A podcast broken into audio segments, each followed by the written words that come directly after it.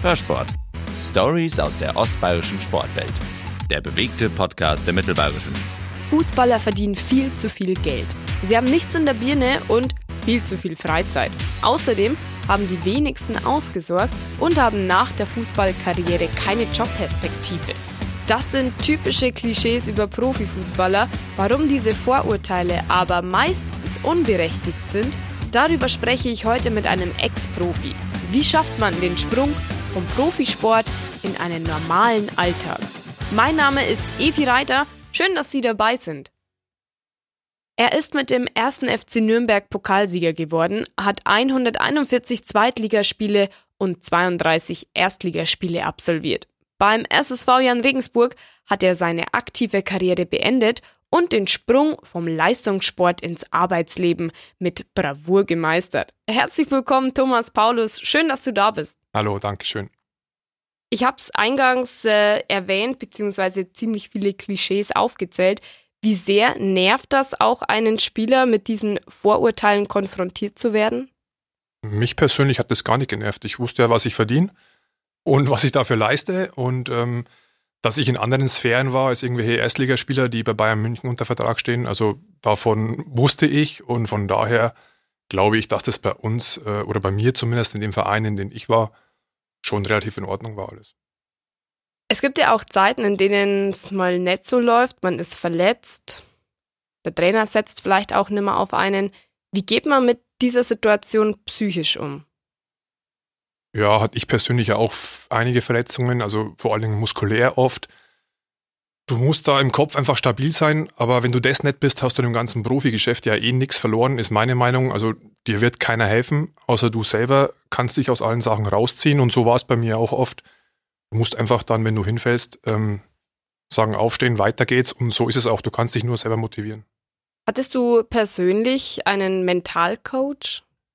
Hey, zu meiner Zeit war das Thema noch nicht so, so aktuell, wie es vielleicht in der heutigen Zeit ist. Klar denkt man manchmal darüber nach, ob einer da eine Hilfe wäre, aber ich war Gott sei Dank im Kopf für mich, kann ich das sagen, so gefestigt, dass ich da für mich immer selber ja die richtigen Schlüsse draus ziehen konnte und mich selber immer wieder aufbauen konnte.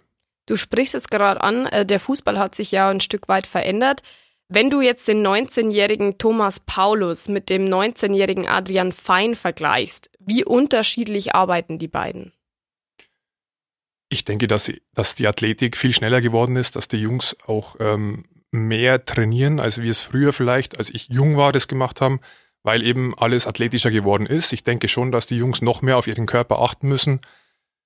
Heutzutage werden sie noch früher, glaube ich, ins Profigeschäft geworfen, als wir das früher äh, gemacht haben. Ich bin mit 21 als Profi geworden, habe davor drei Jahre als Amateur gespielt. Und ich persönlich finde aber, dass das für mich der richtige Weg war, sich erstmal im Männerbereich so durchzubeißen auf vielleicht nicht allerhöchstem Niveau, sondern äh, Oberliga war das damals, Bayernliga. Du sammelst Erfahrungen, denn der Herrenfußball ist einfach zum, zum Jugendfußball ein kompletter Unterschied und so konntest du dich erstmal ja, dran gewöhnen an das Tempo der, der Herrenmannschaft und für mich, ich würde den Weg gerne wieder so gehen, wenn ich die Chance hätte, Profi zu werden, wenn ich jung wäre, war der Weg für mich ähm, der bessere. Du hast davor eine Ausbildung absolviert zum Industriekaufmann. Okay, ist es eigentlich möglich, jetzt im Fußball nebenbei eine Ausbildung zu machen, sich irgendwie weiterzubilden? Ich glaube, möglich ist immer alles. Äh, selbst als Fußballprofi hast du sehr viel Zeit unter der Woche oder mehr Zeit unter der Woche als am Wochenende. Das ist richtig. Du könntest dich also schon weiterbilden. Ob du eine Ausbildung äh, schaffen würdest, davon gehe ich mal aus, dass das nicht zu machen ist, dass du neben dem Profifußball eine Ausbildung machen kannst. Bei mir war es so, ich war damals Amateur in Nürnberg wir hatten abends Training um 18 Uhr. Von daher hatte ich Zeit, ähm, dass ich von morgens bis, bis spät Nachmittag arbeiten kann und dann zum Training fahren kann. Und wenn mal Training war, Vormittag, hatte ich glücklicherweise so eine tolle Chefin und auch so einen tollen Arbeitgeber, dass die gesagt haben, ja, geh zum Training und komm dann zur Arbeit. Würdest du deinen Weg genauso wiedergehen? Ja, ich bin mit dem Leben, was ich bislang führen durfte, komplett zufrieden und sehr glücklich über die Art und Weise, dass ich Fußballprofi geworden bin. Ähm, ich habe natürlich mit 15 Jahren den Schritt gewagt, von daheim rauszugehen, äh, Eltern, Geschwister, ja, komplette Familie, Freunde hinter mir zu lassen. Erstmals waren zwar nur 70 Kilometer, aber für den 15-Jährigen sind 70 Kilometer auch viel. Ähm, es war noch eine ganz andere Zeit. Du hattest keine Internate, wie es es heute gibt, sondern ich habe in einer eigenen Wohnung gelebt.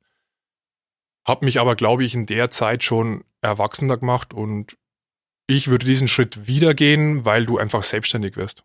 Es kann ja nicht jeder Profi nach der Karriere Fernsehexperte werden oder Trainer. Was machen eigentlich die meisten Profis dann danach? Ja, ich, ich denke, dass die meisten im Sport bleiben wollen, ähm, weil es das Einzige ist, was sie die letzten 10, 15, 20 Jahre gemacht haben. Von daher ist das das Einfachste. Ähm, ich glaube, dass du in einen komplett neuen Beruf einsteigen, ist erstmal nicht leicht, weil welcher Arbeitgeber sagt, ey, super, auf dich habe ich gewartet. Ähm, ich denke, dass die meisten versuchen einfach im Sport unterzukommen und bei mir war es Gott sei Dank glücklicherweise auch dieser Fall, dass ich hier beim SSV in Regensburg äh, die Fußballschule übernehmen durfte.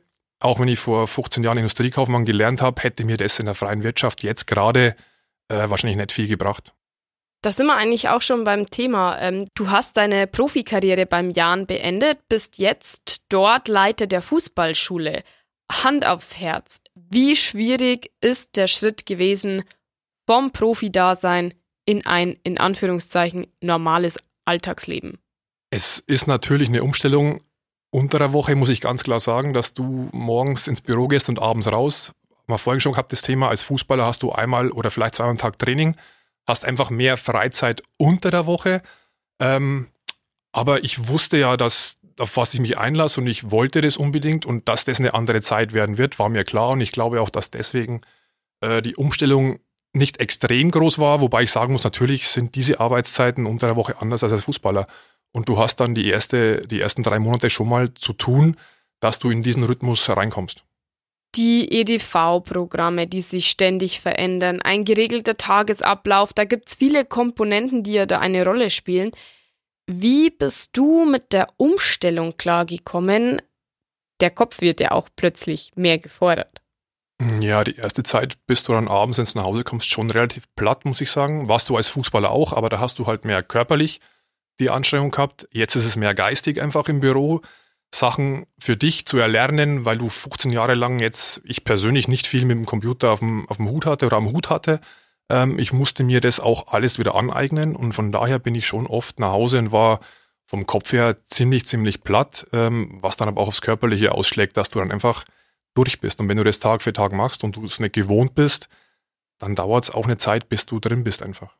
So, und dann gibt es ja noch die Problematik, dass du von einer körperlichen Belastung von 100 Prozent zum absoluten Hobbysportler wirst. Äh, welche Veränderung hast du da vielleicht bemerkt? Ja, das war auch einfach ein Riesenunterschied. Du hast die Freizeit nicht mehr, um tagsüber Sport machen zu können, was du vorher unterm Tag gemacht hast als Fußballprofi, ähm, musst du jetzt einfach versuchen, abends nach Feierabend zu machen, ähm, weil es eben auch so ist, dass du als Leistungssportler dein Herz ja schon so trainiert hast, dass es nicht mehr auf dem Zustand ist wie bei einem normalen Menschen, der Tag für Tag normalen Beruf ausübt. Das heißt, das Herz ist wesentlich größer und du solltest jetzt nicht äh, nach der Karriere von, von 100 auf 0 runterschrauben, denn das, glaube ich, könnte einfach auch gesundheitlich äh, ja, schwierig werden irgendwann. Von daher musst du abends nach Feierabend die Klamotten aus dem Auto nehmen, ins äh, Fitnessstudio gehen oder zu Hause äh, joggen gehen, damit du da einfach das ein bisschen abtrainieren kannst. Und ähm, mhm. das war jetzt nicht so leicht, weil du halt abends auch platt bist, aber du musst dann den Schweinehund überwinden und musst sagen, auf geht's, noch einmal aufraffen für eine Stunde und dann passt es auch.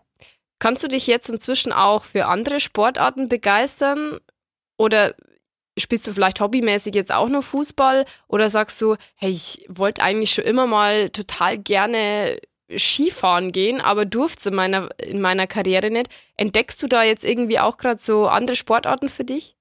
Ja, das Thema Skifahren ist für mich jetzt so ein Thema geworden, wo ich sage, das habe ich äh, gerne gemacht, bis ich Profi wurde und habe es dann auch aufs, auf, auf Eis gelegt, weil einfach die Verletzungsgefahr zu groß war. Wenn du Profi bist, solltest nicht durch einen Skiunfall jetzt irgendwie äh, da Schwierigkeiten mit dem Verein bekommen.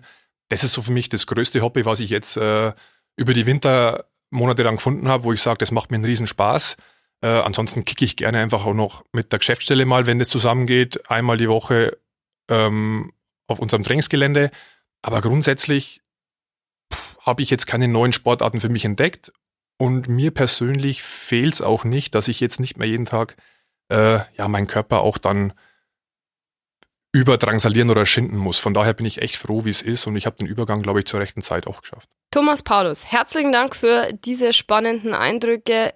Vielen Dank, dass du heute da warst. Hat sehr viel Spaß gemacht. Danke auch. Ciao. Hörsport. Stories aus der ostbayerischen Sportwelt. Der bewegte Podcast der Mittelbayerischen.